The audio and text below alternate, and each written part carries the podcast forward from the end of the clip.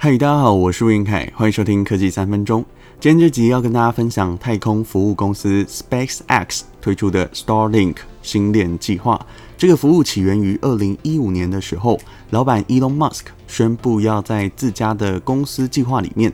陆续发射一千五百颗的低轨道卫星，距离地面仅有百公里远，目标是提供便宜的网际网络服务。它的运作原理就是利用这些卫星群来向地面发射网络讯号，好处就是延迟相对比较小，可以接受的用户容量比较高，也就是辅助未来六 G 技术的一个重要服务啊。然后这个在地面的用户啊，它透过一个天线，还有一个接收讯号的数据机、路由器啊，转发成 WiFi 或是有线网络。提供家庭或是公司使用，有点像是你到东南亚看到家家户户外面都会装一个小耳朵啊、小天线，然后拉线到家里面的一个接收器，用来看电视的那种概念是一样的。目前呢、台湾还存在，还是有，但是比较少看到。那我上次去台东啊，就是一个原住民部落，有看到这个部分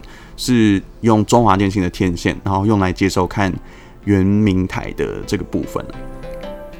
那这个技术某方面是因为要解决很多地方哦偏乡啊，它是没有行动网络或是固网的。以美国举例来说，吃到饱费用还是偏高，然后加上他们五 G 机台的覆盖率不足，固网又铺设得很慢，所以造成这个维运的成本很高。那在城镇上面，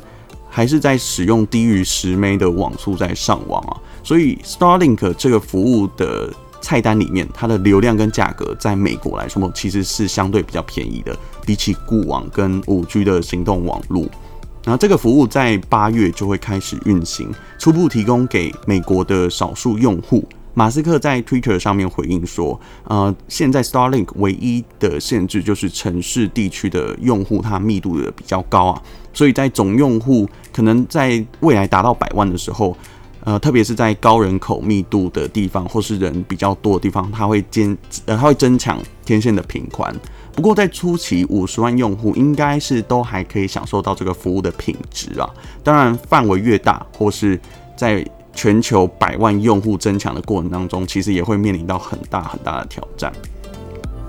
这个卫星网络对于世界的影响哦，第一个部分就是以共产国家来说，网络长城言论审查的机制很快就会被破解啊。使用者只要在购物网站上面买得到这种终端服务的这个接收器，然后翻墙订阅 Starlink 的月租服务，你就可以自由的享用网络了。当然，以军方的技术角度来讲，他们还是很有可能对卫星发送的这个讯号进行干扰，或是雇佣一些政府单位的这个服务啊，租租用这种大量封包的这种讯息传送啊，可能会造成你这个区域使用的用户，他速度慢到不行啊。或是都有可能会让你觉得啊，算了，放弃上网吧。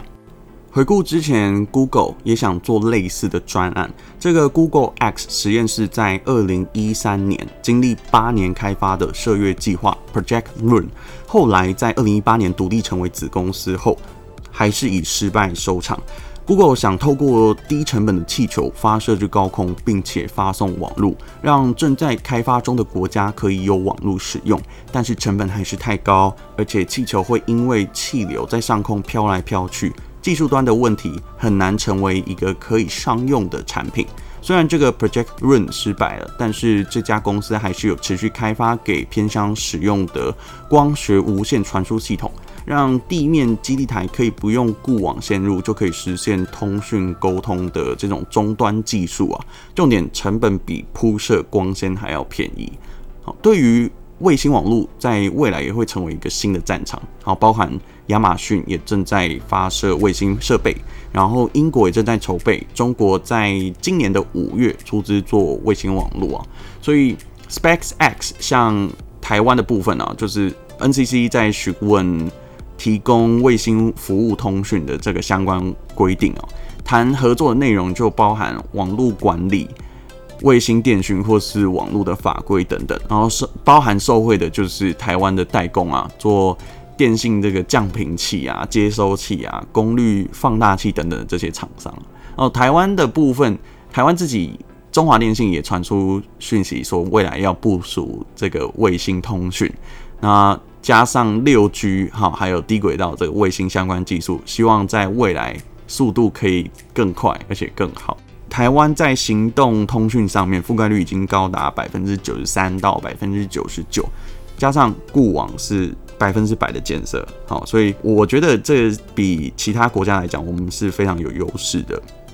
然后还有一个优势就是月租费，好，比起其他国家真的非常的便宜。以二零二零年的 ARPU，就是用户平均每月贡献来说，一度低到四百三十七点八块钱呢，就是说。呃，你只要四百三十七点八块，你差不多就有呃吃到饱的这个集聚了啦。啊、呃，五 G 开台一年后才有这个 V 型反转的趋势，所以在短期五 G 的覆盖率还没普及之前哦，五 G 的终端手机市占率还是偏低，然后应用程式没有发展情况下，发展卫星哦，也许是八年到十年之后的事情。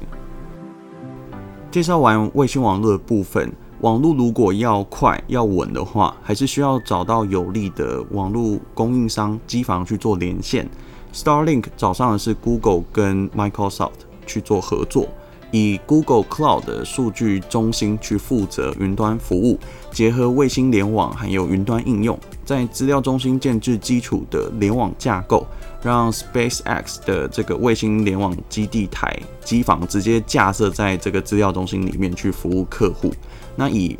Microsoft 的部分是依靠卫星的云端运算，呃，主攻导弹的预警啊，还有卫星轨道的控制等等。以上就是这一集 Starlink 星链计划以及卫星网络的内容。喜欢科技三分钟，欢迎按赞、订阅并分享。我们下次再见，拜拜。